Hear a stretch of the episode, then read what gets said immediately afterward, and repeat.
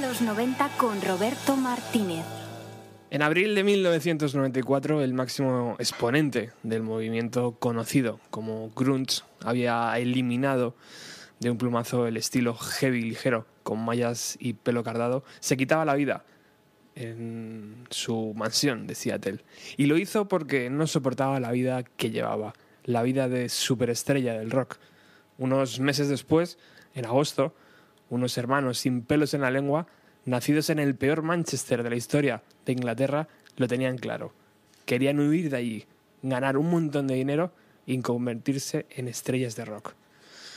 Colocándose así opuestamente a lo que habían reivindicado las bandas americanas. Bienvenidos a, a los 90.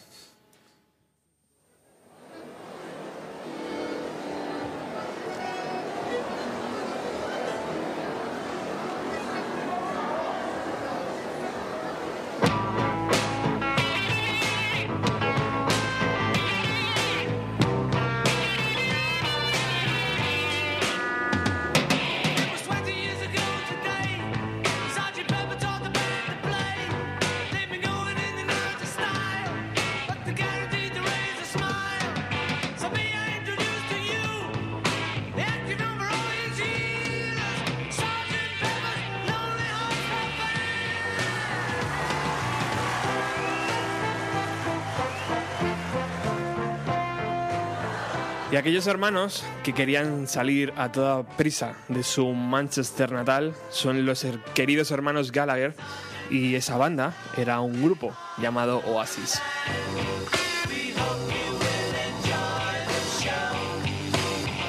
Hoy hablamos de su primer LP, de su álbum Defini- Definite Maybe y que convirtió en historia esto que está sonando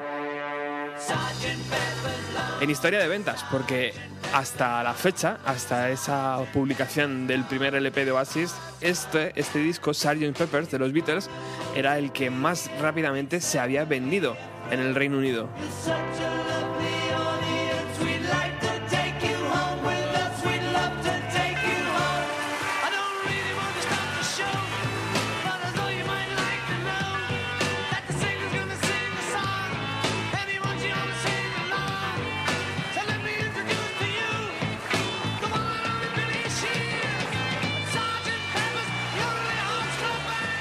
Eso os puede hacer una clara idea del grupo que nos acompaña hoy y de la calidad ¿no? de las composiciones para sorprender a algo así tan grande ¿no? de las listas como eran los Beatles.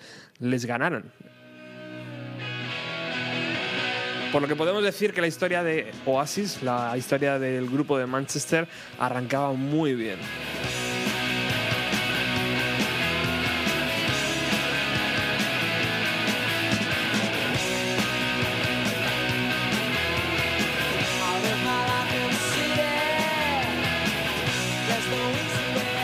Lo vamos a hacer escuchando el LP de Cabo a Rabo con alguna sorpresa. Por ejemplo, la edición 20 años, 20 aniversario, que hace muy pocos días, muy pocas semanas, ha salido a la venta.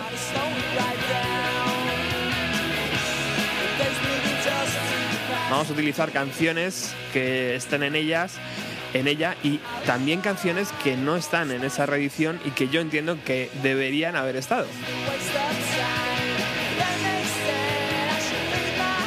Pero no hay mejor forma de comenzar. Bienvenido a los 90 hoy, como todos los jueves, aquí en Radio Utopía, con esta canción, Rock and Roll Star. Suena un poquito diferente a la que conocemos.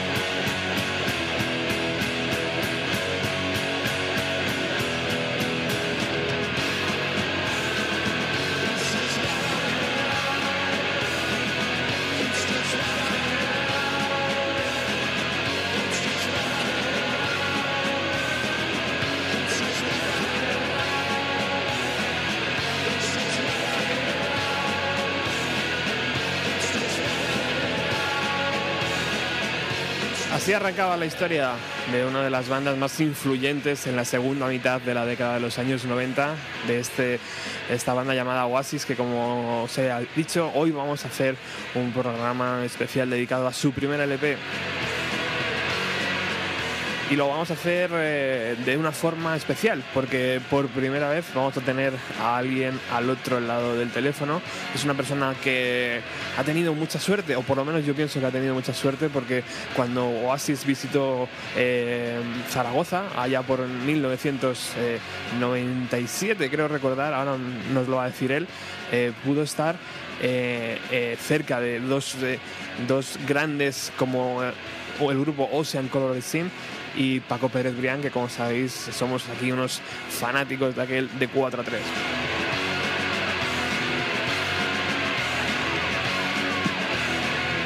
Vamos a ver si está por ahí ya en antena. Hola Ernesto. Hola, ¿qué tal, Roberto? Hombre, muy bien compañero. Muchísimas gracias por acompañarnos hoy en esta aventura Nada, tío, un placer, hombre. para hablar del primer LP de, de los hermanos Gallagher. Eh, eh, digo bien, ¿no? 1997 Zaragoza. Sí, noviembre de 1997 era la gira del Be Here Now Ajá. y, y el gran Paco Pérez Brián pues tuvo bien hacer aquel monumento a la radio que se llamaba de 4-3 en, en Zaragoza. ¿Y allí qué fuiste? Y allí que fui a, a ver a Paco, a ver el programa y a ver a Oasis por la noche. y, Qué grande. y estando allí me enteré de que venían, venían unos talos en colores sin al, al estudio y, y la verdad que fue una pasada. Bueno, ya, ya imagino. Mm. Bueno, luego nos sigues contando un poco de aquella experiencia porque a mí también me apetece escucharlo, pero hemos entrado ya en materia con Rock and Roll Star, una declaración de principios de los hermanos Gallagher. Eh, yo no sé, Ernesto, eh, la primera vez que escuchaste esa canción, ¿qué te, dijo el cuerpo? ¿Qué me dijo el cuerpo? Pues que estaba delante de, de una canción de verdad, una canción de verdad. de lo bueno que tuvo Definitely Maybe, una de tantas cosas buenas que apareció en un momento donde había mucho acid, mucho house y, y de repente aparecieron estos dos tíos de Manchester con canciones de verdad, con, con guitarras, con muro de sonido, con batería, con actitud, con, con- con buenos cortes de pelo, con buena ropa y, y significó pues, pues muchas cosas. Y todavía con buena voz de su cantante. Y todavía, de, bueno, la tenía sin estrenar prácticamente. La tenía en garantía. La tenía garantía todavía. todavía, sí. Bueno, no hemos dicho, eh, no hemos nombrado los integrantes, pero por supuesto está eh, Liam Gallagher, que es el, el vocalista principal de la banda. eh, y el que también utiliza la pandereta, o por lo menos al principio de los shows, ¿no? Luego ya con el paso de los años se ha ido olvidando de ella. Eh, a su lado Noel Gallagher, por supuesto, que es la primera guitarra, primera espada, eh, hace coros, toca el piano, eh, canta, yo creo que no se le escapa nada, toca la batería, por supuesto también, un monstruo de esto de la composición, ¿no, Ernesto? Sí, sí, sí, sí. Noel, pues bueno, pues te voy a contar de Noel, pues un talento brutal. Yo pienso que aprendió mucho de su época de, de, de de los Inspiran Carpets y esto le ha ayudado mucho, muchísimo, tanto con, con Oasis como con los High Flying Birds. Eh, pues hoy por hoy es uno de los primeros espadas en la, en la música mundial, pero sobre todo lo que te comentaba, un talento compositor brutal. Una facilidad enorme a la hora de, de hacer melodías. Sí. Luego a la otra guitarra estaba Paul Arthurs, que todos, todos los seguidores de la banda le conocen como Bonehead. Exacto. y bueno pues uno de los de los guitarristas eh, hacía bien su trabajo eh, yo creo que era un tío divertido y que aguantó esa tralla inicial que que yo creo que fue dura, ¿no? Esos primeros años de tanto éxito, tanta gira, tanta carretera. Luego también está en el bajo Paul McGuigan, que es eh, también conocido por todos los eh, seguidores de la banda como Gitsy o algo así. Y por último está Tony McCarroll, que eh, es uno de los eh, grandes olvidados ¿no? en esta, Sí, en esta, historia de Oasis, en esta sí. historia de Oasis, porque fue el primer batería y es el batería que aparece en el videoclip Life Forever, eh, que aparece como le entierran y fíjate, ¿no? casi una declaración de intenciones de lo que acabó pasando. Sí, creo que nunca fue santo de la devoción de Noel. Se le iba un poco el tiempo, decían. No, no, no podía cuadrar en el estudio muchas veces el, Ujú. el tiempo de las canciones. Sí, Bueno, duró hasta que grabaron el Son My Save ya del Morning Glory ujú. y esa fue su última canción y entró Alan White. Sí, señor. Pedazo de batería, Alan White. Sí. Eh, Ernesto, tú tienes delante eh, la edición 20 aniversario. Yo tengo, Exacto. yo tengo la edición de 1994 con sus 11 canciones. Creo que la tuya está muy, mucho más completa. Tanto es así que trae un libro, ¿verdad? Con algunas anotaciones del mismo Noel. Sí, señor. Pues eh, si quieres nos puedes comentar un poco qué dice, qué dice Noel de Rock and Roll Star. Imagino que, es, que es una de sus favoritas. Sí, sí, sí, de, de Noel y, y también de Liam, porque es el, eh, eh, Liam precisamente el que comenta en este caso. ¿no? La edición que tú comentabas de, de 20 años que tengo aquí delante es una preciosidad, la recomiendo a todo el mundo, eh, tanto a nivel gráfico como los extras que incluyen, el vinilo. Ujú. Y de Rock and Roll Star, el amigo Liam lo que dice es lo siguiente. Dice, es una canción que nunca abandona mi corazón. Cada día que me levanto, sea de día o de noche, ahí está. Creo que es la canción más arrogante que existe. En aquellos días la tocábamos enfrente de dos personas en The Boardwalk, una sala de conciertos de Manchester. Y el tío dice, dice uff, la tocábamos enfrente de dos personas y decía que era una estrella de rock. bueno, pues ya, ya lo tenían claro, ¿no? Desde entonces. es una canción de esas, Ernesto, que te miras al espejo cantándola, tío, y te, que te vienes arriba. O sea, es- esto que te, que te empuja. Sí, sí, sí, sí, Es, totalmente. es impresionante. totalmente. Eh, acabamos de escuchar de fondo Second Maker. Eh, Yo quiero que también suene mucha música, aparte de que Ernesto y yo estemos aquí todo el rato hablando, porque se nos pueden ir cuatro horas y, y seguiríamos aquí hablando. Quiero que suene mucha música, por eso ahora ha llegado un momento estelar, es Life Forever. Vamos a escuchar un poquito, Ernesto. Muy bien.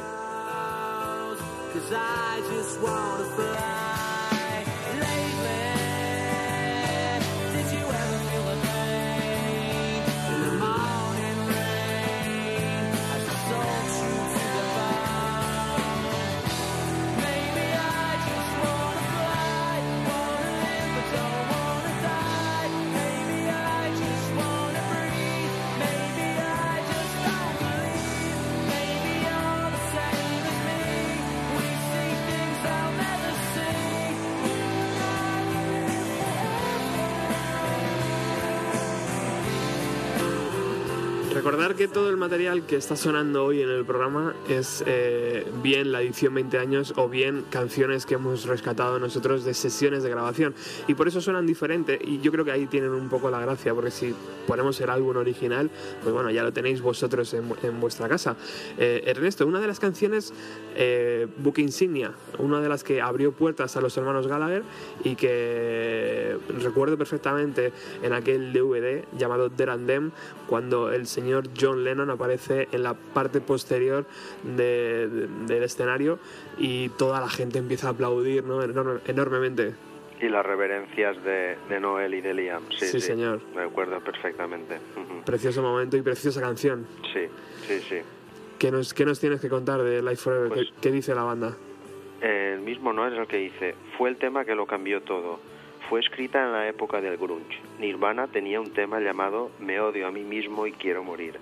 Y yo pensé, eso es una puta basura. Los chicos no necesitaban oír esa bobada. Lo habíamos jodido todo, pero yo todavía pensaba que levantarse por la mañana era la cosa más grande del mundo porque no sabías dónde podrías haber acabado la noche anterior. No teníamos dónde caernos muertos, pero todo era jodidamente grande.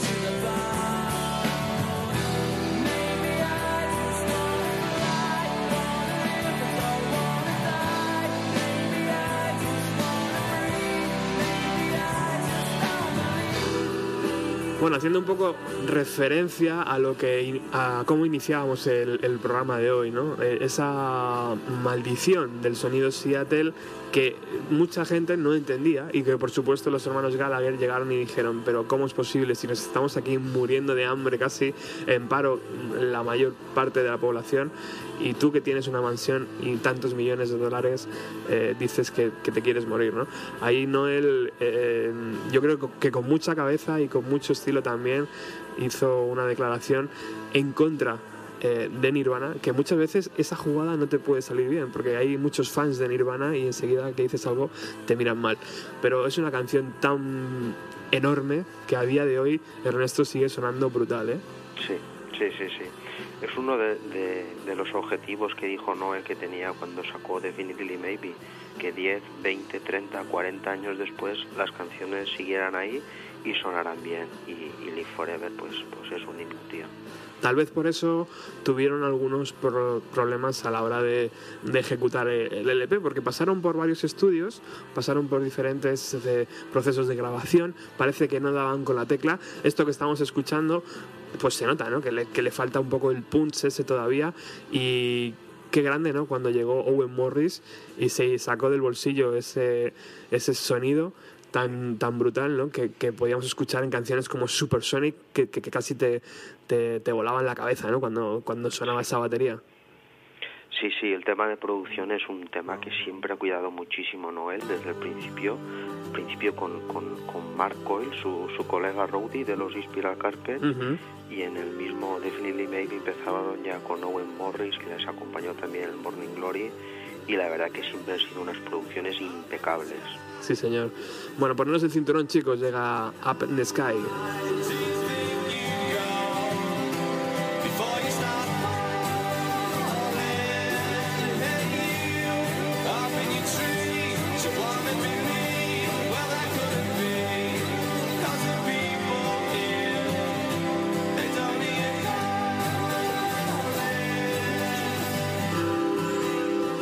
Corte número 4 de este primer LP de la banda, Ernesto, y me hace mucha gracia porque viendo el documental de, de los 10 años, cuando sacaron aquel DVD, eh, me hacía mucha gracia este Alan McGee de Creation Records, porque decía...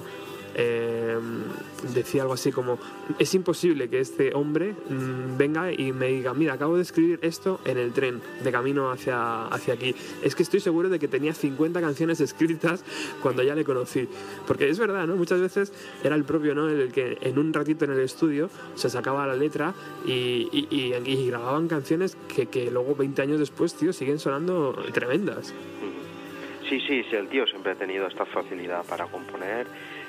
Hay una anécdota con, con Super Sonic que luego cuando la pongas eh, podemos comentar al, al respecto. Pero siempre ha sido de, de- Él lo ha dicho alguna vez, que lo que no le sale en media hora no es lo suficientemente bueno para publicarlo.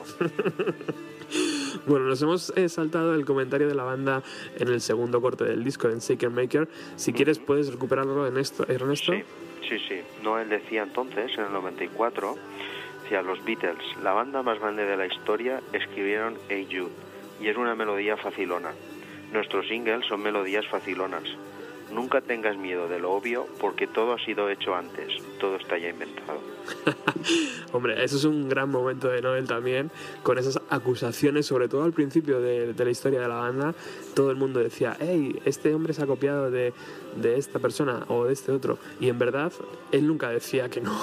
Sí, nunca lo ha negado. Es más, él, él muchas veces ha dicho que le debe prácticamente todo a su, a su buena colección de discos. Ujú, Tremendo. Bueno, ya que estamos escuchando Up in the Sky, ¿qué nos tienes que decir de esta canción? Up in the Sky, un tema más político de lo que parece. Eh, Ujú. Dice Sinoel. Estábamos en el paro en la época en que los conservadores gobernaban. Es sobre las personas que están arriba en el sistema, quienes no tenían ni puta idea sobre cómo la gente vivía en realidad en Inglaterra en esa época y lo que la gente había dado al país.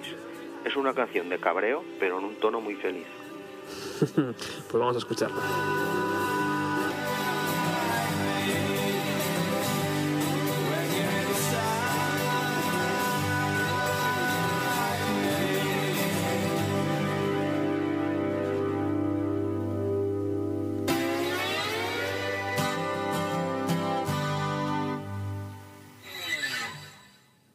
Estás aquí en Radio Utopía, en el 107.3 de la FM, eh, como todos los jueves. Bienvenido a los 90. Hoy un verdadero placer dedicar el programa por entero al primer LP de Oasis, definitivamente quizás. O quizás, definitivamente.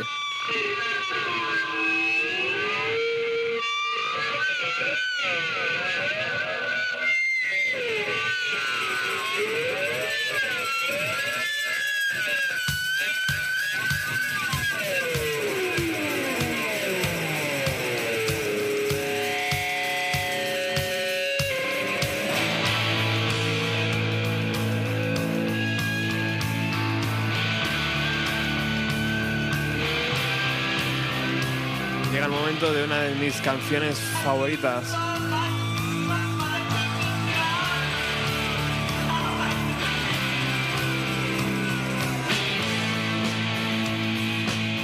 Cuando yo, cuando yo era joven, Ernesto tenía una banda que se llamaba The Rain, por supuesto. y una de las primeras canciones que hacíamos era esta, Columbia.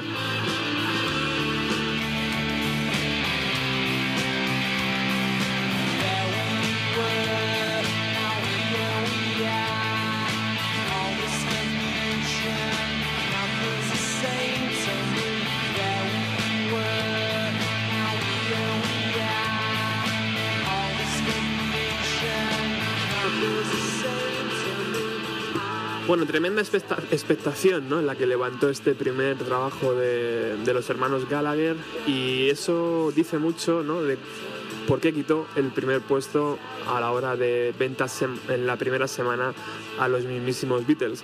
Eh, en la banda lo había hecho muy bien, yo creo, porque había publicado en abril Supersonic como carta de presentación. Después, en junio, había presentado Shake and Maker. Y justo antes de que saliera el LP, habían lanzado Life Forever. O sea, tres singles perfectos que dieron una hicieron que, que- que poner una alfombra roja ¿no? para la llegada de ese LP y tanto es así, ¿no? la expectación era enorme y ellos por supuesto la alimentaban y yo creo que eso fue la, la jugada definitiva ¿no? de poder vender tantos LPs, Ernesto. Sí, sin duda. Como te decía antes, yo creo que, que Noel siempre se ha sabido mover como pez en el agua en el, en el negocio de la música y junto con su, con su gente del management, con, con Ignition, Marcus Russell, que todavía hoy es un manager, eh, hicieron un trabajo buenísimo. Tres singles como, como, como Seek and Maker, como Live Forever, como Supersonic. Pues, tres canciones, es que no son tres canciones, son tres monumentos, como, como lo que está sonando ahora mismo. Sí, señor, que no fue single, pero que lo podía haber sido. No fue single, pero sabes que la gente que, que, que nos gusta mucho Oasis, eh, yo me estaba acordando cuando lo comentabas tú, para mí es una de mis favoritas también. Y explica gran parte de la historia de Oasis esta canción, porque fue una de las primeras que grabaron, si no la primera. Wow. Precioso, preciosa anécdota. Desde luego lo, tenían muy montado porque tanto es así que la, la edición del primer LP de Oasis ha tenido varias presentaciones. Está la original, la que tengo yo aquí en mis manos, con 11 canciones, 52 minutos, la, la que seguramente todo el mundo tenga, pero es que luego hay diferentes. Por ejemplo, la edición en vinilo incluye una canción preciosa de Noel Gallagher, cantada por Noel Gallagher, llamada Satson. Ujú. Eso es un, un Sí, precioso regalo, en el ¿eh? vinilo y en la edición japonesa. Sí, señor. En la edición japonesa el disco incluye como, como, como bonus track esa, esa canción que dice Ernesto, Satson, y luego está Cloudburst. O sea que los japoneses siempre llegándose las joyas, tío. Hombre, los amigos de Sony saben cuidar Ahí su está, mercado natural. Sí, ahí, sí. ahí está el dinero también.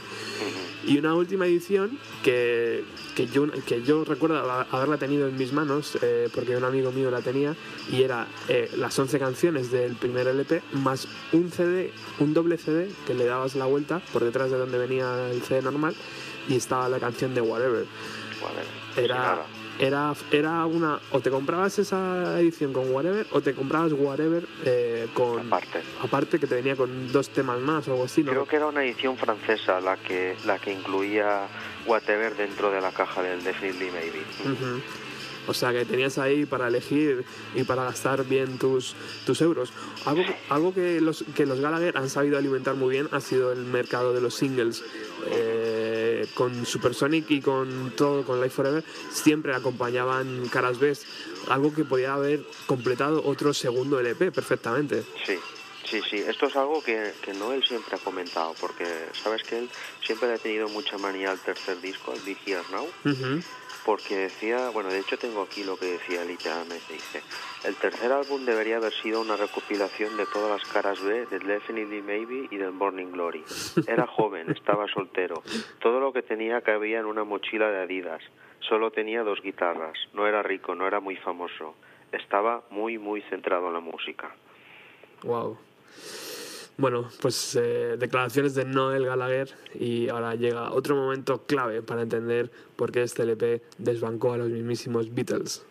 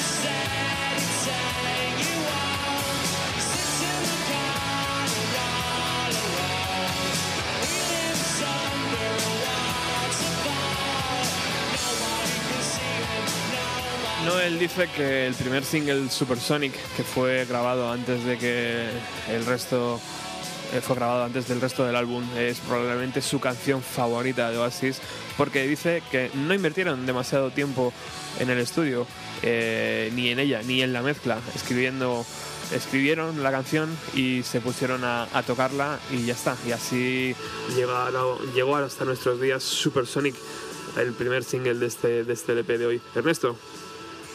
Sí, pues nada, otro monumento, Supersonic. Imagínate lo que significa, lo claro que tiene que tener uno las cosas para sacar un single y que las primeras 10 eh, palabras sean necesito ser yo mismo, no puedo ser nadie más. y nada, sobre la canción, tú lo has dicho muy bien, incluso en la última gira de, de Noel con los High Flying Birds la tocaba en directo, Ajá. en acústico, y, y él mismo decía sobre la grabación, muchas bandas eligen como primer single un tema al que la gente se acostumbra fácil, fácilmente. Nosotros empezamos con este. Fue escrito y grabado en una noche en Liverpool. Fuimos para hacer una demo de Bring It On Down y no salió bien. Teníamos que hacer algo. Fui al cuarto de atrás y escribí Supersonic en una media hora. La grabamos durante el resto de la noche. La mezcla que sale en el disco está sin pulir y nunca ha sido remezclada. Fue una noche mágica. Wow.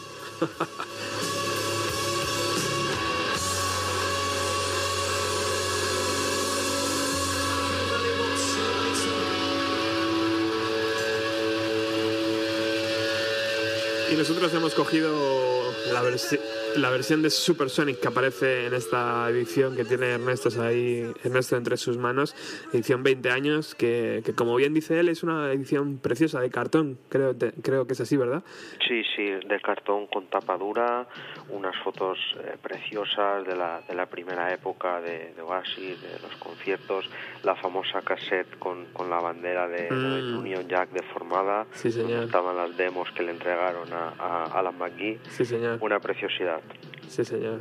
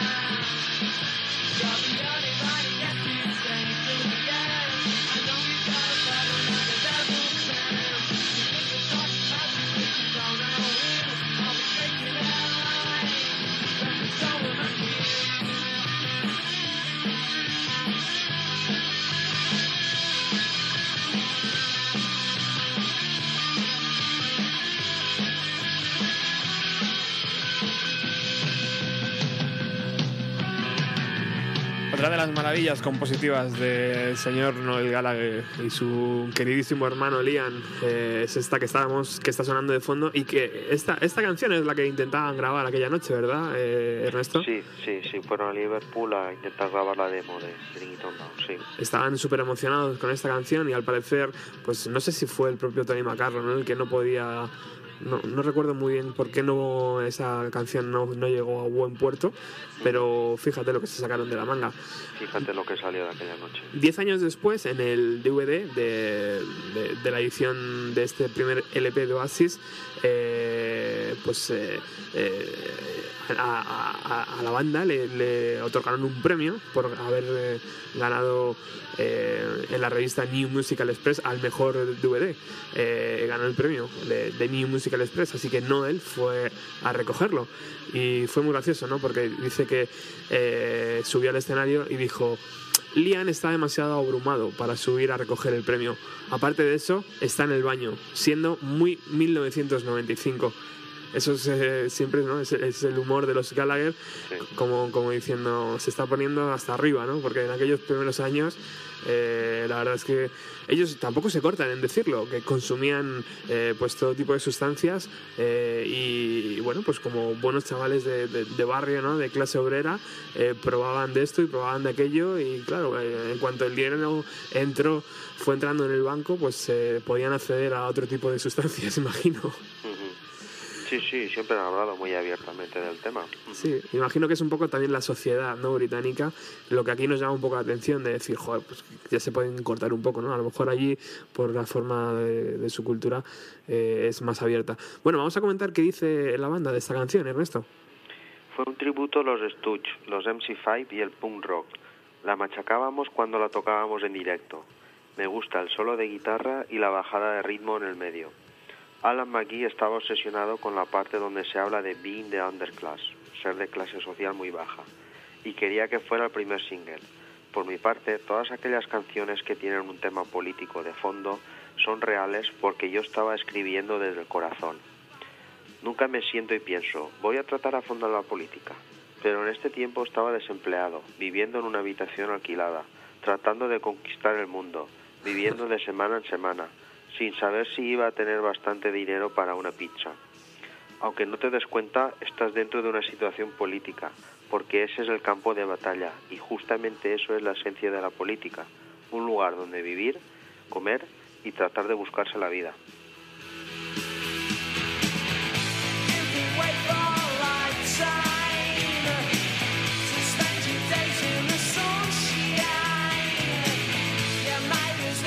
Fantásticas las anotaciones de las traducciones de Ernesto a ese, a ese libreto que acompaña la, la edición 20 años de Definite Maybe. Eh, estaba sonando el octavo corte del LP, es Cigarettes and Alcohol, eh, un cuarto single de este, de este primer LP de Oasis, publicado el día 10 de octubre de 1994.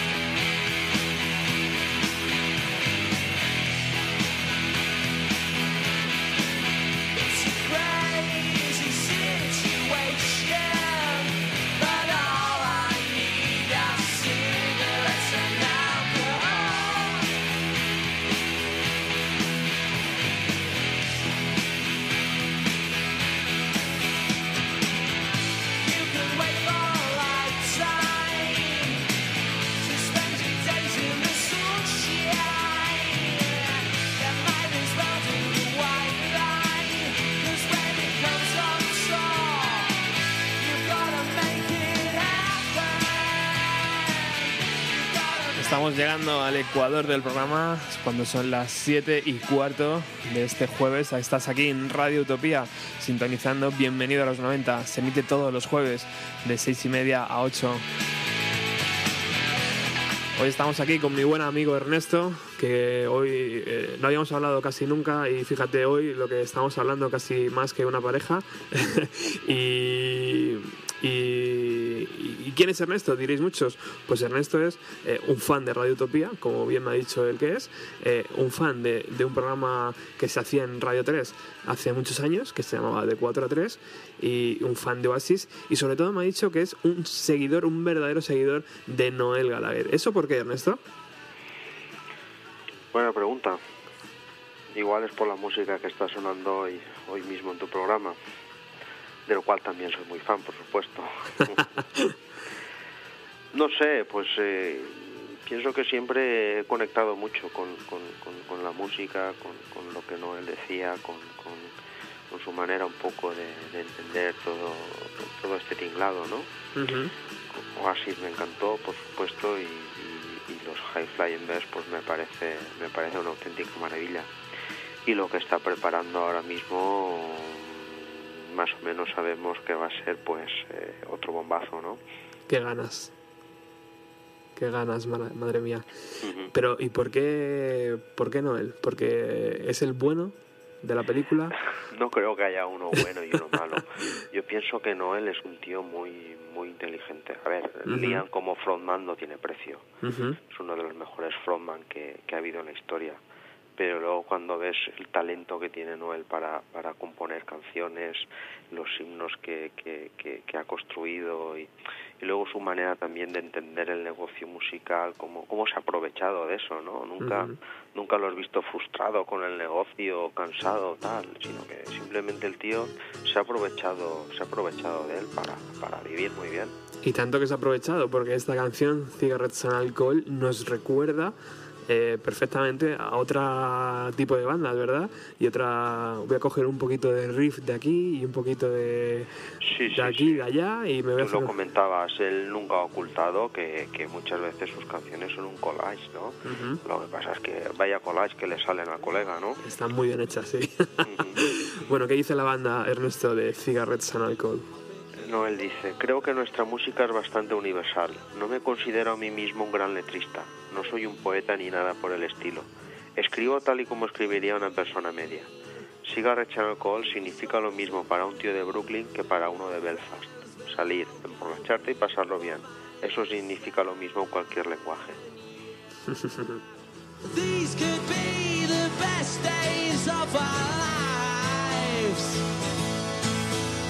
don't think we've been living very wise. Oh no, no. What a life it would be if you could come to mine for tea.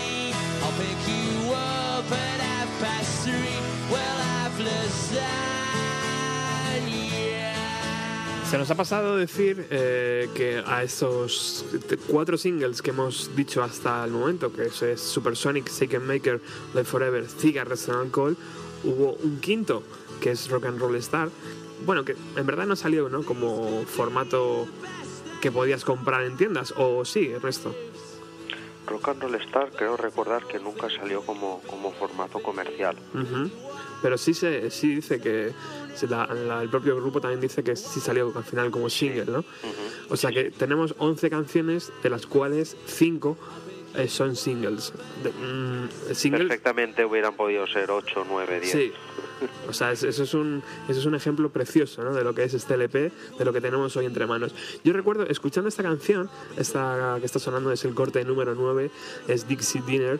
eh, recuerdo que, que es como si hubieran abierto una ventana por la que entra el sol, porque después de lo que todos habíamos vivido en 1994, si eras seguidor de la música de, de lo que estaba ocurriendo en Estados Unidos, estábamos un poco con mal sabor de boca, ¿no? Y cuando, y cuando llegaron estos, estos hermanos y estos sonidos y esta mm, alegría, entre comillas, de, de poder escuchar composiciones sin esa carga emocional y sin esa carga pesada que, que teníamos, fue como un soplo de aire fresco, ¿no? Yo creo que mucha gente en España también se contagió y pudo mm, apreciar la música de los hermanos Gallagher y por eso a día de hoy todavía somos muchos los fans, ¿no? Que estamos aquí al pie del cañón.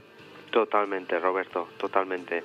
Eh, con esta gente paró de llover y, y salió el sol y se quedó un día precioso. Eso es. Bueno, ¿qué dice la banda Ernesto de Dixie Dinner? Dixie's Dinner. Trata sobre ir a la casa de alguien a comer lasaña. Solamente puedes escribir una canción así cuando no tienes ningún tipo de inhibición. La escribí para mi colega Dixie, solo para echarnos unas risas. Fue una tomadura de pelo.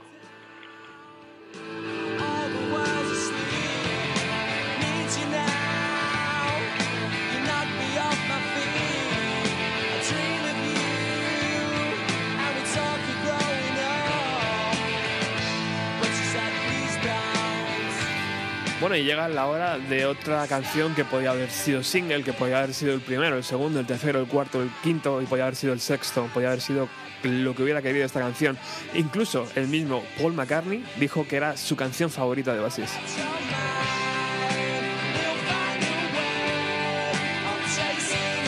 Y nosotros hoy las estamos escuchando todas en versión demo o directo Están eh, muchas de ellas las puedes encontrar en la edición 20 años de este LP o muchas de ellas también las puedes encontrar pues navegando.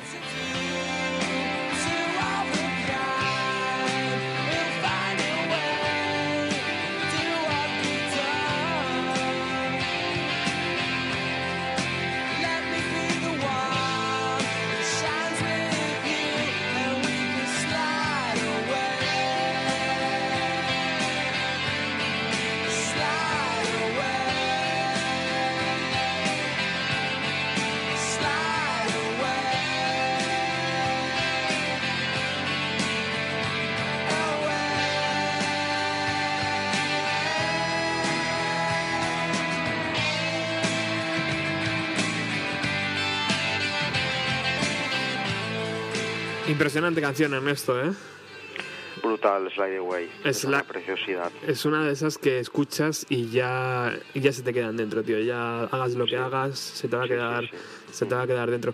Me emociona también, Er- Ernesto, escuchar lo- estos solos de guitarra, ¿no? Porque estamos hablando de un Noel Gallagher que, que, que sí, que evidentemente pues eh, hizo su, su aprendizaje a la guitarra, pero es que los solos, tiene solos brutales, ¿no? Aquí en esta canción tiene uno, eh, en Life Forever tiene uno de los solos más espectaculares que yo he escuchado nunca. De hecho, Owen Morris decía que le tuvo que acortar el tiempo del solo para que no pareciera uno de Slash, ¿no? De Guns N' Roses.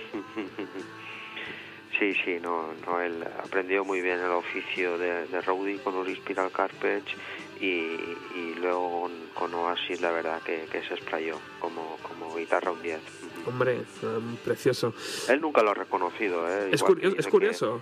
Que, en las letras, que, que es un poco pardillo con las letras y tal, dice, bueno, en la guitarra soy ahí medio, no, no doy mucho de sí, Bueno, pero es que, claro, no doy mucho de sí con las letras, no doy mucho de sí con, con las canciones y haces esto, cabrón.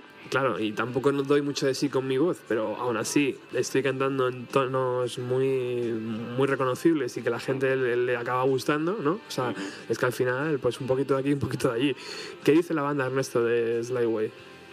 Dice Noel, sé la mierda que es vivir en Barnage, que es el, el suburbio donde nacieron. Así que no tengo que escribir sobre eso. Lo que quieres es escribir sobre lo grande que puede llegar a ser la vida si pudieras reunir el coraje para pedirle salir a esa chica o si solamente pudieras volar.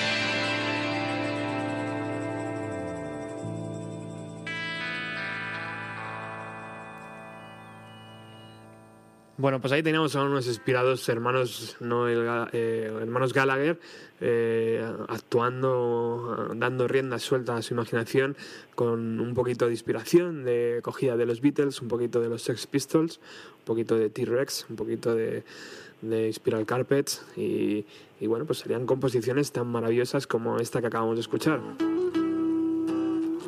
Llegamos al último corte oficial del LP.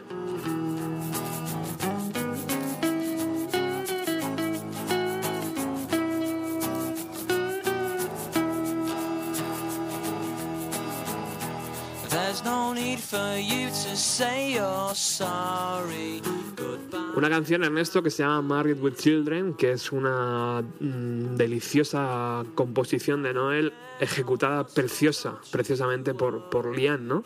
Sí, sí es un- para mí es una de mis debilidades del, del Definitely Maybe. Es prácticamente una nana y tengo un buen recuerdo de uno de los últimos conciertos que dieron Oasis en julio de 2009 en Wembley.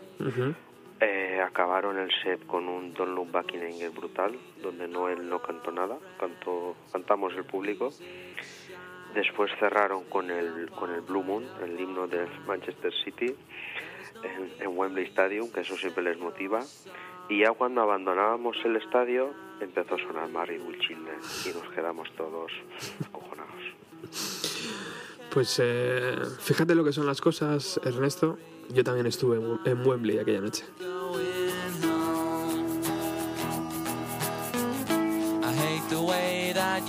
so sarcastic and you're not very. Y yo ya había visto a los Gallagher aquí en España, pero por supuesto, verles allí en su terreno de juego y con sus reglas cambia la historia, ¿eh? Que nos quiten lo bailado, Roberto.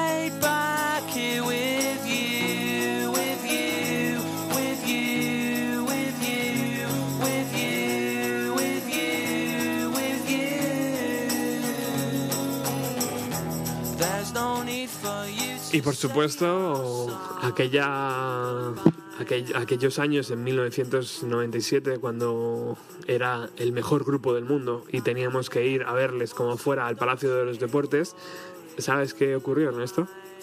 Dime.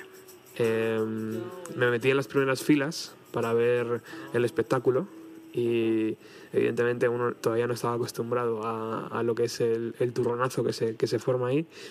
Perdí la zapatilla, eh, intenté recuperar mi zapatilla, esto te estoy hablando de segunda fila, una de las eh, de los primeros momentos del concierto, la gente como loca, gritando para allá, para allá. Y, y tercera canción de- del concierto de Oasis aquí en Madrid, 1997, Palacio de los Deportes a reventar. Yo ya no puedo aguantar más y le digo, me tengo que ir. Le digo a mis colegas, me voy, me voy, me voy para afuera. Me veo el concierto desde un lateral, desde uno de los laterales del Palacio de los Deportes. Me lo veo entero y finalizando, giro mi cabeza a mano derecha y ¿sabes quién estaba allí? Paco. El mismísimo Paco Pérez Brián.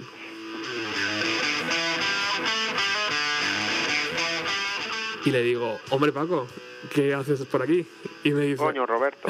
y me dice, tío, ¿qué te pasa en el, en el zapato? ¿Dónde, ¿Dónde está tu zapatilla? Digo, tío, está justamente en la tercera fila donde están todos aquellos cabrones que me han dejado aquí sin zapato. Y me dice, bueno, no te preocupes, tío, a ver si luego cuando termine el concierto te dejan entrar. Efectivamente, cuando terminó el concierto yo pude entrar y pude ver el espectáculo que es un concierto de Oasis, porque estaba todo lleno de CDs partidos, cámaras de fotos rotas, eh, camisetas olvidadas, pero mi zapatilla no estaba.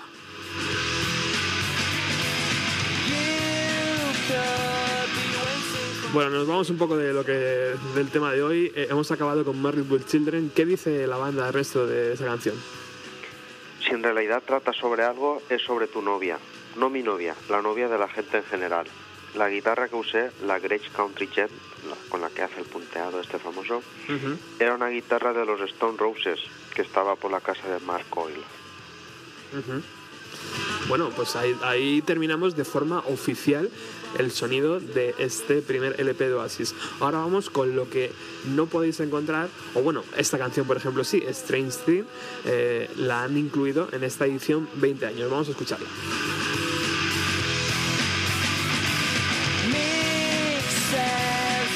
Can never get no satisfaction. These days I think I know exactly what he means. What does he mean?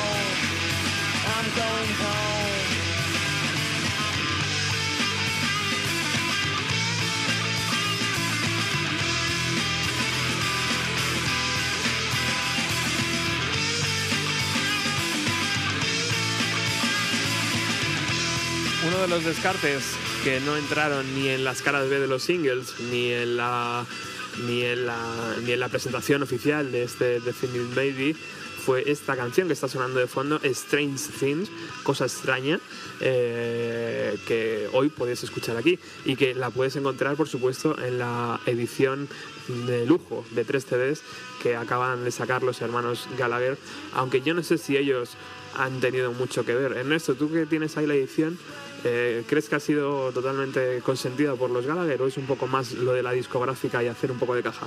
Sí, sí, sin duda. Oasis para, para, para Sony siempre ha sido pues, una de, de- de- de sus principales bazas, ¿no? Eh, no él ni se opuso ni, ni, ni- ni ha hecho campaña, pero Liam sí que dijo justo antes de que saliera la reedición que, que si realmente te gustaba Oasis que, que no compraras la reedición. Ujú. Mm, Ni siquiera por esta canción que podemos encontrar aquí, ¿no? una, una de las joyas perdidas ¿no? de esas Sí, sesiones de esta, grabación. esta canción Noel siempre ha dicho que, que le recuerda lo que era el sonido de, de, de Rain. La Ujú. banda, la banda de, de Liam, bueno, el resto de, de Oasis, excepto él, hasta que, que se unió a ellos y formó The Rain. Y, y aquí tengo el comentario que dice sobre The Rain, que, Sí. que tampoco tiene pérdida. Dice, ellos eran solamente una banda indie antes de que me uniera a ellos. Todo bien, pero no era rock and roll.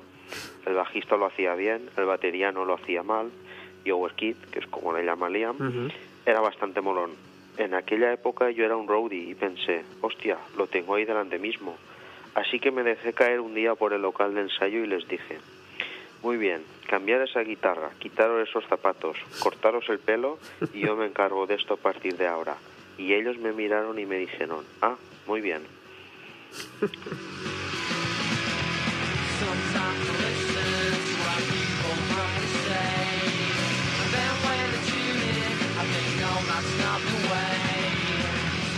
Claro, si alguien con esa chulería, tío, y con esa y con ese saber estar hace eso y luego escribe canciones así, ¿no? Pues por ¿Qué vas supuesto, a decirle? por supuesto que vas a decirle adelante.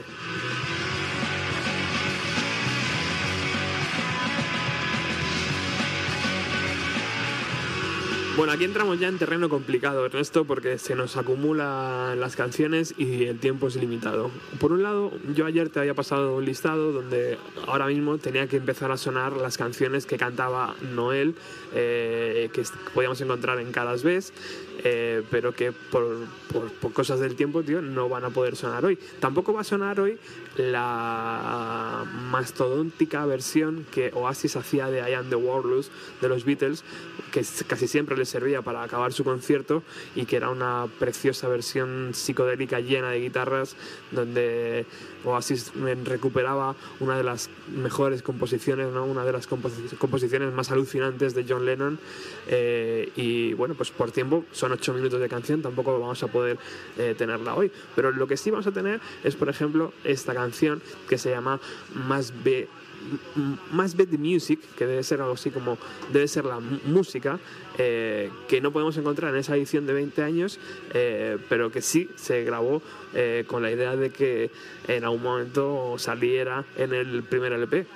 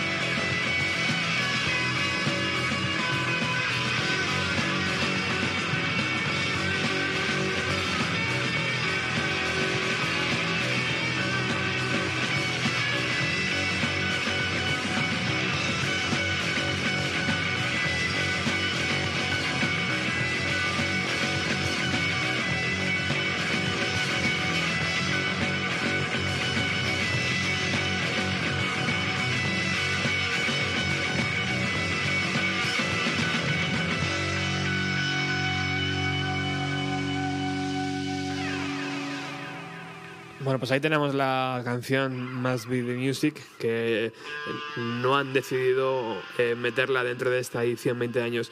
Eh, no hemos hablado de la- del trabajo gráfico, Ernesto, y yo creo que es un punto también a favor ¿no? de la banda. En todos sus LPs, además, desde el inicio han cuidado un montón tanto sus eh, portadas como, como sus singles, ¿verdad? Sí, sí, sí. Los primeros discos, bueno, creo que hasta el Don't Believe the True estuvieron con, con, con de como fotografía utilizaban a Brian Cannon y todo el diseño se lo hacía Michael Spencer Jones y la verdad que está muy muy cuidado todo. Luego también si te coges a las portadas, pues sobre todo el Definitely Maybe o Be Here Now, por Ujú. ejemplo, y empiezas a ver la historia detrás de la portada, es muy bonita también. Ujú.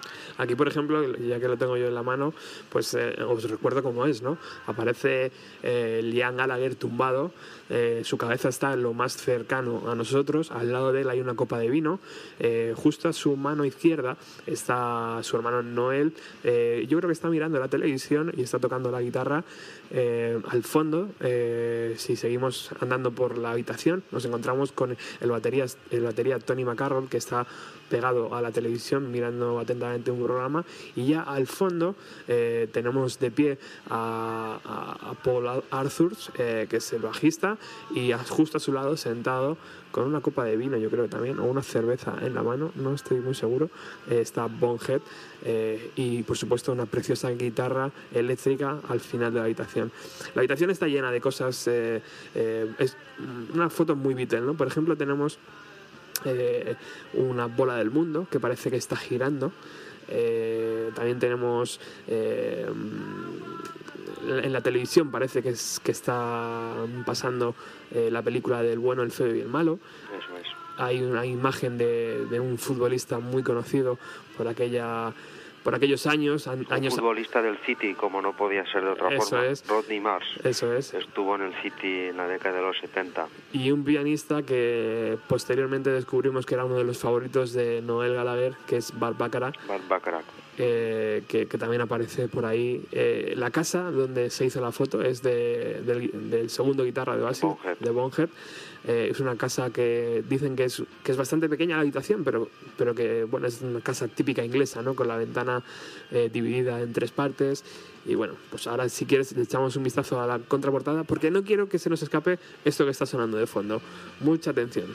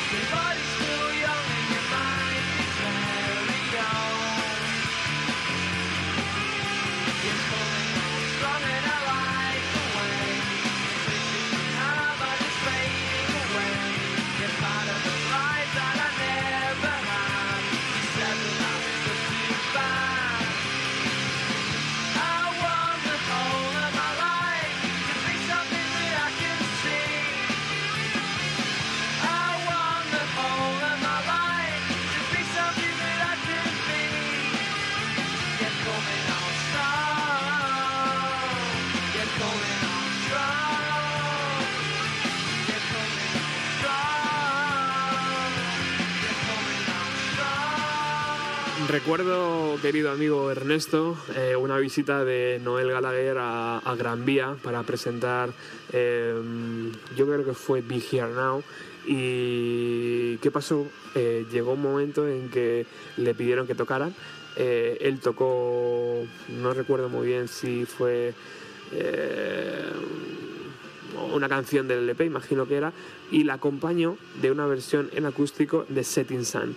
Esa canción de Setting Sun ya para los seguidores de Oasis nos, nos era familiar porque los hermanos químicos, los Chemical Brothers, habían hecho un- una bestialidad ¿no? con ella, habían remezclado, le habían puesto bases potentísimas, la habían cogido como la batería de Tomorrow Never Knows, pero en el, en el año actual. Y de repente descubrimos que esa canción lleva escrita desde el año 1992, que sepamos. Sí, así fue. Además con la voz de Noel utilizaban la- los Chemical Brothers. Sí, sí. Y luego también participó con, con otra de Chemical Brothers que también era de Noel, Ujú. Let Forever Be. Sí, señor. Fue un temazo también. Y por supuesto, eh, dice que Liam, cuando se enteró que Noel estaba haciendo la presentación y tocando Setting Sun en acústico, se pilló un mosqueo que te cagas. la, la buena relación de los hermanos, ¿no? Bueno, Liam, Dime, dime. Liam también tiene una colaboración con, con Dead in Vegas, Cierto. una canción que se llama Scorpio Rising, que es brutal, brutal. O sea, la producción que le hicieron ahí los Dead in Vegas a, a Liam, creo que, que ha sido a la gente que, que más brillo le ha sabido sacar a, a la voz de Liam. Sí, señor, estoy totalmente de acuerdo contigo. Vamos con otra de las canciones que no aparecen eh, en esta reedición 20 años del Definite Baby de Oasis.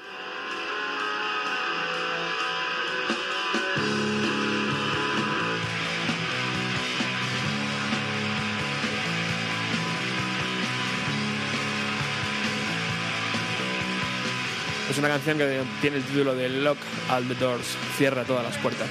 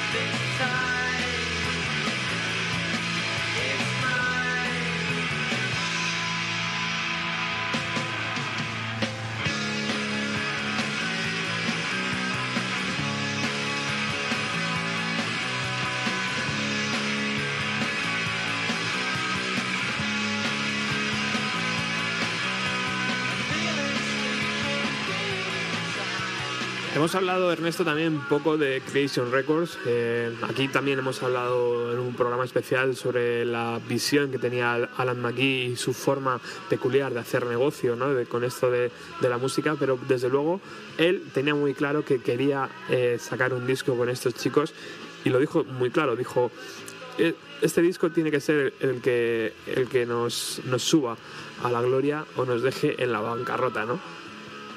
Sí, así fue el, el pelirrojo escocés, como lo llama Noel, aquí con aquel famoso ya concierto en Glasgow con, con firma de contrato incluido, la verdad que, que se aseguró la vida ya.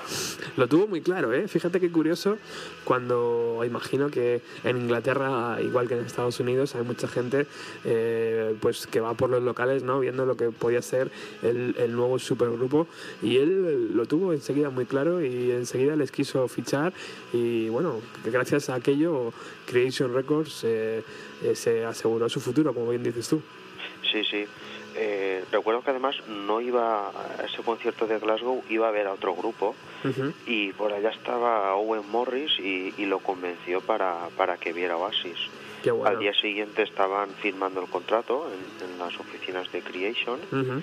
y, y justamente estaban allí también por, por temas por temas contractuales la gente de The Farm y, y, el, y Noel luego años después comentó pensé que en qué sello me estaba metiendo donde estaban The Farm también ¿no? No hemos comentado tampoco, eh, Ernesto, eh, la visita de Oasis aquí a, a España. Hemos buscado unos eh, audios para ilustrar un poco el programa, eh, pero no hemos encontrado nada. Lo que sí hemos encontrado es un programa eh, eh, que, que tú lo tienes más en memoria que yo. No sé cómo se llamaba el programa. Sí el programa era uno que hacían en la 2 que se llamaba Zona Franca Zona Franca, correcto. presentado por el gran Tony Aguilar Tony, Tony Aguilar aquellos días era demasiado joven para hacer un programa eh, de, de esa eh, envergadura. Eh, lo que sí es que a través del Facebook nos dicen unos amigos del programa que Isabel, Isabel Luongo dice, yo estuve en las ventas en ese año 1995, una maravilla. En aquella época no eran todavía muy conocidos en España y ese primer disco y segundo eran y son fantásticos. Exacto, ellos vinieron a las ventas en julio del 95, un concierto que organizó Cadena 100 Ujú. y tocaban The Cure, estaban en pleno auge de Cure, Wow, eh, Fey No More wow. y Oasis. Ahí es nada, ¿eh? Vaya cartelón, tío, para... para... Vaya cartel para las ventas. para Madrid. Casi parecía San Isidro eso. Joder, pues sí. Precioso. Rafa López también nos dice, este concierto, no, este levillo es un programa que hacían los sábados por la tarde. Esa actuación la hicieron la semana que tocaron en las ventas en el año Exacto, 1995. Sí. Y se puede ver eh, Whatever y Some I Say, Y son más seis. las dos, por supuesto, en riguroso playback. En riguroso playback. Y a ellos se les ve incómodos. Primero porque el Tony Aguilar parecía, bueno, Una loca. que la gente lo busque en YouTube y, y juzguen por ellos mismos, ¿no? Ujú. Pero en plan rapero, haciendo caritas y bobadas y tal. Sí, y los mismos miembros de, de- de Oasis están cachondeando claramente de él. Muy chungo, Y después gente como, como, como Oasis, tan acostumbrados a directos que llevarán encima Buah. 10 millones de horas de directo, les metes un playback, tío. Por supuesto.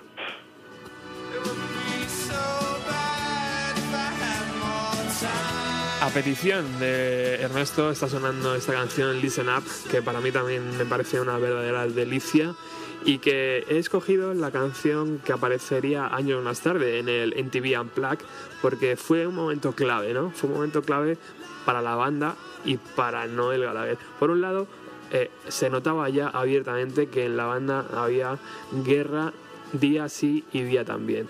Y por otro lado, también estábamos descubriendo a un Noel Gallagher que ya ejercía eh, galones delante del micrófono sin ningún problema. Le hemos escuchado cantar en... en eh, en- se me ha olvidado la canción, en in Anger, eh, y ya cada vez le veíamos más seguro. Esa canción, esta canción que, que está sonando de fondo, Listen Up, eh, aparecía como cara B. Mm, quiero recordar, Ernesto, de Whatever, ¿puede ser? No, no eh, recuerdo ahora. Cigarrecha en alcohol. Cigarros en alcohol. Salía Fade Away, Listen Up y la demo de Columbia, si no recuerdo mal. Y los primeros años, en este 1994-1995, parece que la tormenta se llevaba bien. A partir de ahí parece que la cosa ya empezó a empeorar entre los hermanos, ¿no, Ernesto? Sí, a ver, las movidas siempre han estado ahí presentes. Eh, obviamente estaban embarcados en, en un proyecto colosal y, y aquello tenía que aguantar sí o sí hasta Egos. que dejó que, que aguan- de aguantar. Mm. Grandes Y en este concierto de la NTV, como tú comentabas, eh, Liam pegó la espantada, que por cierto decía que no cantaba porque le dolía la garganta, y luego estaba en uno de los palcos de, de la sala donde hacían el, el Unplugged, Ujú. abucheando a Noel. Sí, bebiendo una cerveza. Increíble, un momento precioso ¿eh? para los seguidores de Noel como tú y como yo, donde descubrimos esas, eh, esos matices ¿no? en, las, en las composiciones. Sí, ya estábamos eh, convertidos al noelismo, aquello ya fue la, la revelación.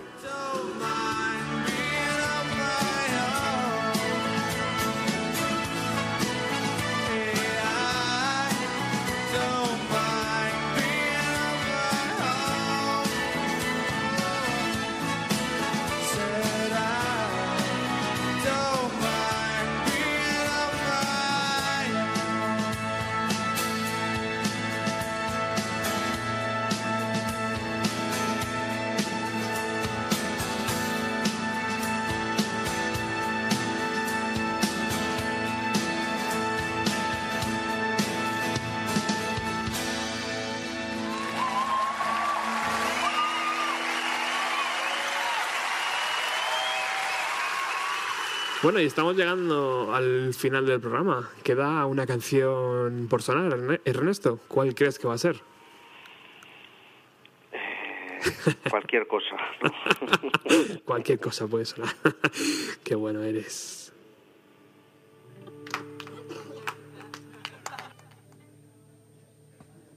Right. What off the floor.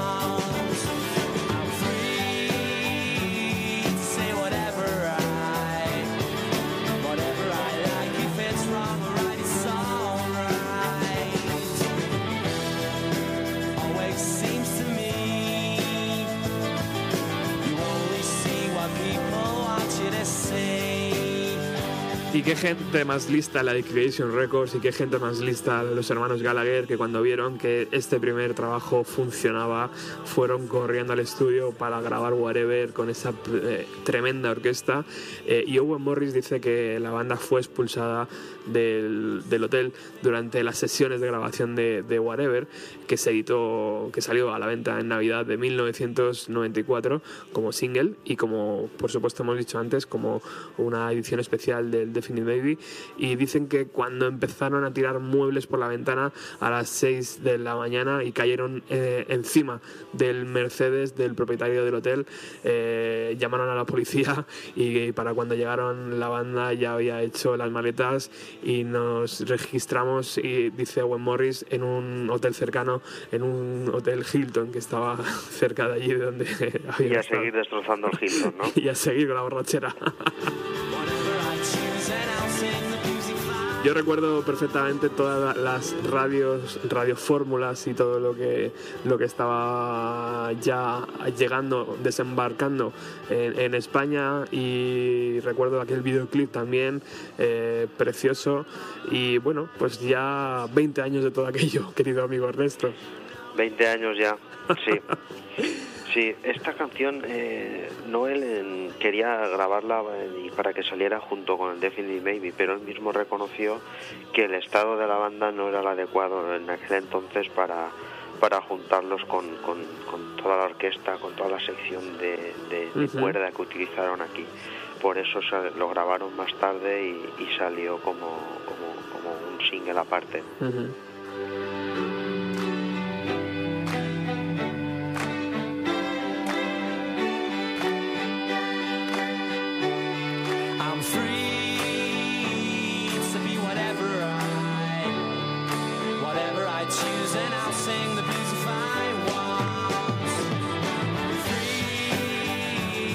Y con Whatever llegamos al final de este programa. Eh, solo me queda agradecer aquí la hora y media que se ha tirado Ernesto al otro lado del teléfono.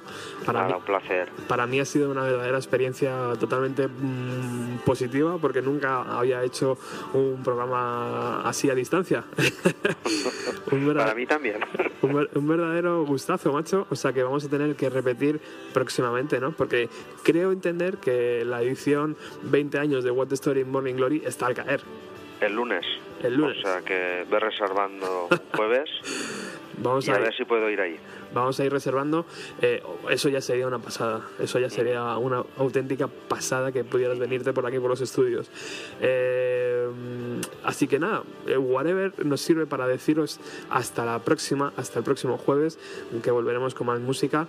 Y ha sido un verdadero placer recordar estas canciones de Oasis, de Noel Gallagher, aquellas broncas de, de Liam y aquellas visitas también a, a la televisión pública española, que por cierto, años después también volvieron y ya debieron decir, mira, después de lo que no- nos habéis hecho con Tony Aguilar, ahora os vamos a hacer calvos y os vamos a hacer de Sí, todo. recuerdo aquello, sí, sí, sí. Ernesto, muchísimas gracias, tío. Roberto, darte las gracias y sobre todo por tu programa. Y es que- muy bueno y saludos a tu distinguida audiencia. Que viva, que viva la música, amigo. Que viva.